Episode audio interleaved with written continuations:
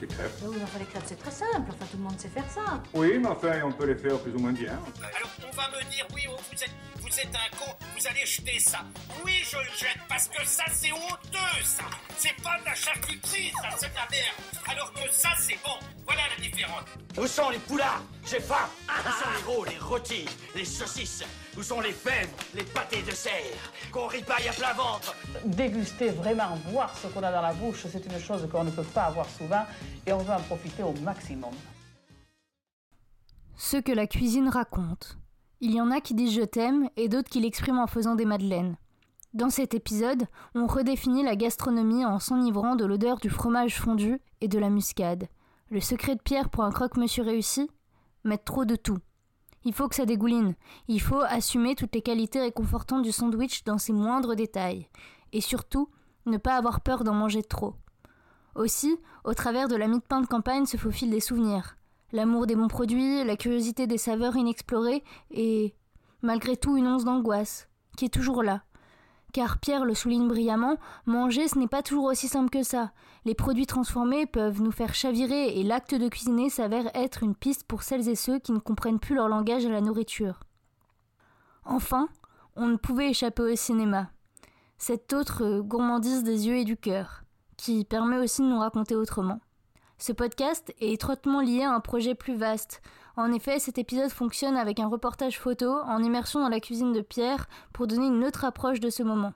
Si vous souhaitez refaire cette recette, elle sera aussi disponible sur le compte Instagram qui est Ici c'est comme au resto. Alors n'hésitez pas à me suivre là-bas et en plus ça me donne de la force pour continuer. Enfin, si vous aussi vous avez une histoire de cuisine, une recette à partager et que vous voulez bien m'ouvrir les portes de chez vous, écrivez-moi un petit mot en message privé sur le compte Insta. Bon appétit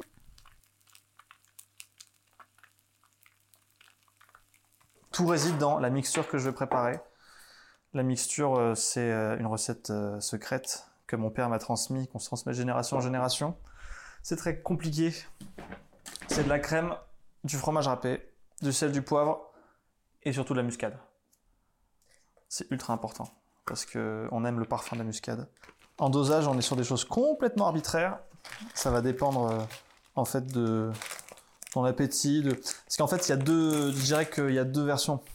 Il y a la version de mon père euh, qui est un peu, euh, euh, comment dirais-je, healthy, tu vois, où en fait lui il va mettre juste de la mixture entre les tranches, jambon, et il fait son sandwich au four. Mais moi, je suis un peu gourmand, j'aime bien remettre de la mixture par-dessus. Ouais, en fait ça s'est fait assez naturellement.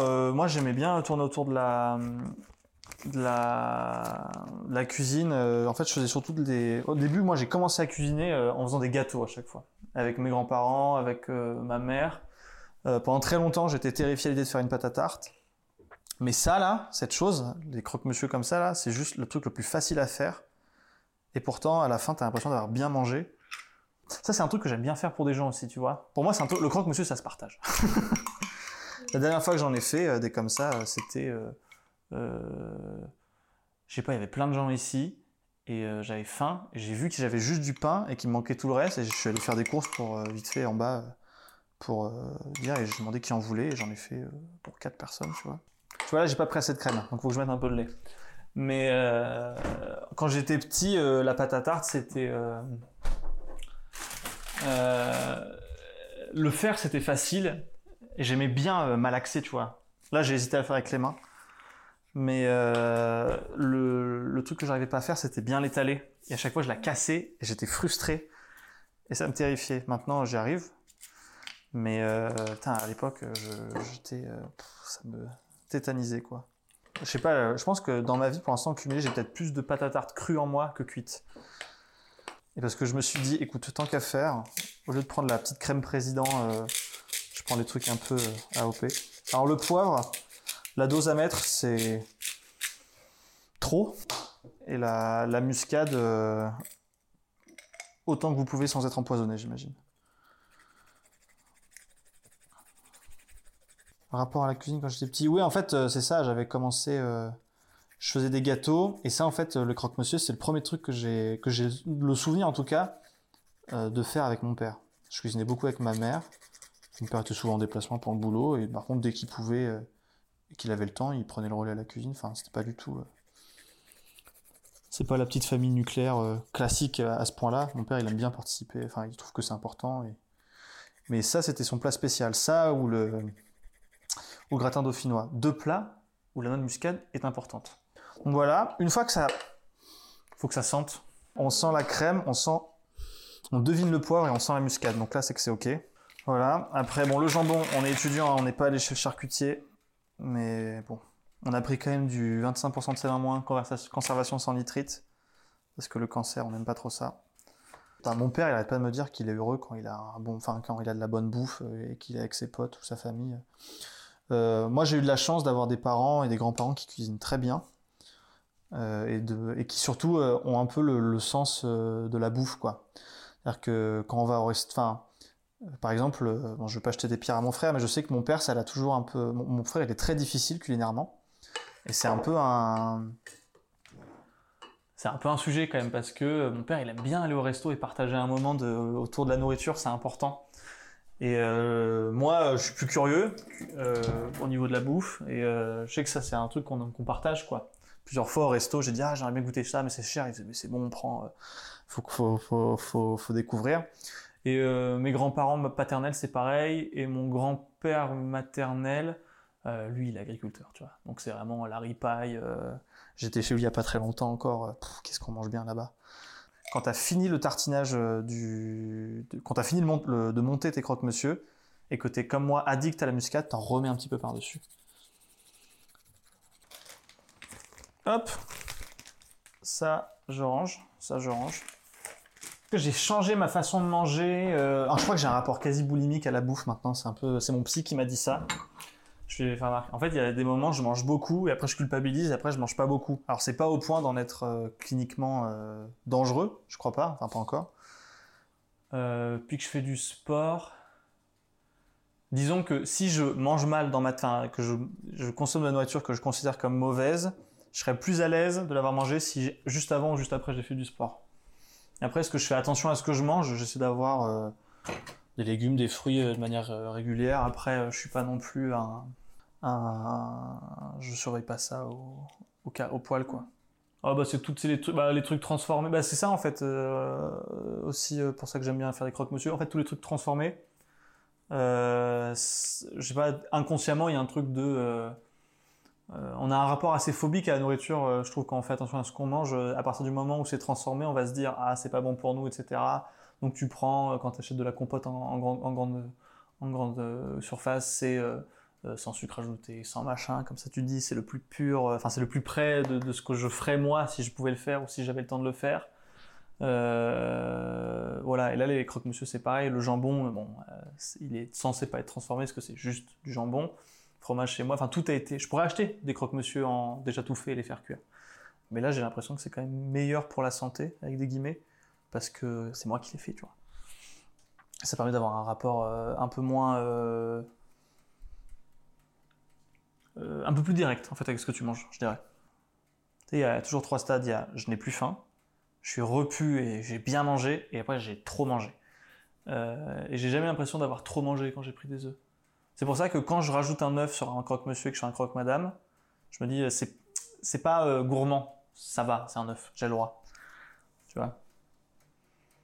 Tu sais que le croque-monsieur il est bon à partir du moment où la dose de, crème que tu as mis, enfin crème, fromage euh, que tu as mis dessus, quand ça commence à être un petit peu brun sur les côtés, c'est que c'est bon, mais il faut que ça le soit aussi au milieu. Et quand c'est au milieu là, bam, directement. Là, ça veut dire que dans 2-3 minutes, je vais faire les œufs. Tu fais cuire tes œufs euh, à l'huile ou au beurre, toi? Je fais plus à l'huile. J'ai regardé, euh, je sais plus pour quand j'étais tombé sur une carte de l'utilisation de beurre ou huile d'olive selon les plats, et en fait, tu vois vraiment que ça part de la, enfin, euh, tout ce qui est autour de la Méditerranée, c'est huile d'olive, et plus tu remontes en fait vers le nord de l'Europe, c'est beurre. Sauf une partie où j'ai grandi, c'est la, toute la partie du nord, genre donc euh, centre de la France, et après ça va être aussi euh, Suisse et trucs comme ça, où là c'est les deux. Mais j'avoue que l'huile d'olive, moi, euh, j'utilise que pour faire cuire des légumes. hein. Voilà, et ça, ce son là, c'est la mélodie du bonheur. hein. Les trucs qui crépitent dans le beurre là. Mm. Oh, tu vois là, c'est parfait. Alors, il y aura toujours des gens qui vont te dire que normalement un croque-monsieur il faut de la salade avec. Oui, mais non. Alors, ça suffit. On garde souvent des films et on, et on mange. Surtout avec alors, mon ancien coloc qui est parti, Mathieu. Euh, vous savez, celui avec qui j'ai créé un super podcast qui s'appelle Multiplex, et le regarder et l'écouter. Euh, plusieurs fois, euh, l'été dernier, il y a un an et demi, on, travaillait ensemble et plusieurs fois on est rentré du taf lessivé et on, s'est dit on fait des courses, on se fait un bon repas et on regarde un film. Alors ça peut être autant des films doudous que des films un peu brenneux, tu vois, où tu dois réfléchir. Mais euh, ouais, manger, regarder un film, c'est un truc qui se fait assez naturellement pour moi. C'est pas un truc qui se faisait chez moi, dans ma famille, c'est vraiment un truc que j'ai développé tout seul en vivant euh, de mon côté. Euh, parce que euh, bah déjà quand tu vis seul, normalement le repas censé être un moment de partage, etc., où tu parles avec les gens. Parce que quand tu vis seul, bah il y a personne avec qui parler. Donc c'est un truc que j'ai commencé à faire seul et c'est des choses que j'ai retrouvées chez mes colocs. Il y en a qui vont trouver ça triste de dire ah, c'est plus un moment de retrouvailles, etc. Mais c'est pas vrai parce qu'en fait quand tu regardes un film, enfin vous faites quand même quelque chose ensemble, tu vois. Euh, moi je trouve ça bien aussi un peu de, euh, désacraliser ce moment de, repas où on doit forcément être dans l'échange. On peut aussi juste aimer bouffer son truc dans son coin et se retrouver soi. C'est vrai que manger, c'est aussi. euh, Je trouve ça dur d'arriver tous les jours à, manger en, gardant l'esprit que c'est aussi autre chose que juste de l'énergie, enfin du, du carburant pour ton corps quoi. Et euh, il y a des gens qui arrivent et je trouve ça vraiment formidable. Moi, c'est vraiment, il y a plein de moments où j'ai mangé des trucs parce que je sentais que j'étais en train de faillir et qu'il fallait que je me remette du, carburant dans la machine. Et souvent, ça arrive devant des films. Comme ça, je peux faire deux choses à la fois. J'aime pas. euh, J'ai remarqué un truc, c'est que je fais souvent euh, plein de trucs en même temps ou rien du tout. Je crois que ça. Même bouffer, je peux pas le faire sans rien à côté, tu vois. Je je prends mon popcorn. Euh, avant, je prenais un soda. Souvent, euh, en ce moment, j'essaie de juste garder ma gourde d'eau. Mais pas euh, pour aller voir euh, des films d'intello. C'est quand je vais voir euh, Top Gun. Quand je vais voir Top Gun, j'ai du popcorn. Dans ma famille, ils sont pas très euh, gourmandises. La vraie gourmandise dans ma famille, c'est mon père tous les soirs, il prend un carré de chocolat noir à la fin du repas. Ça, c'est son moment de. C'est pic, euh, pic gastronomie là pour lui. Euh, non, euh, d'où est-ce que ça Je pense que je suis juste euh, un enfant des années 2000 et que, je sais pas, bouffer des cochonneries c'était normal, mais je sais plus. Tu sais, il y a beaucoup de trucs que tu fais pour une première fois quand tu vis seul, quoi. Je pense que j'avais rarement pris des pop-corn au ciné avant de vivre seul. Non, non, non. C'était rare qu'on ait des gâteaux à la maison. Enfin, souvent il y avait des biscuits, mais c'était genre des, des, des petits beurres. C'était le max. Euh, non, non, euh, j'ai faim à 17h, bah prends du pain et un bout de chocolat.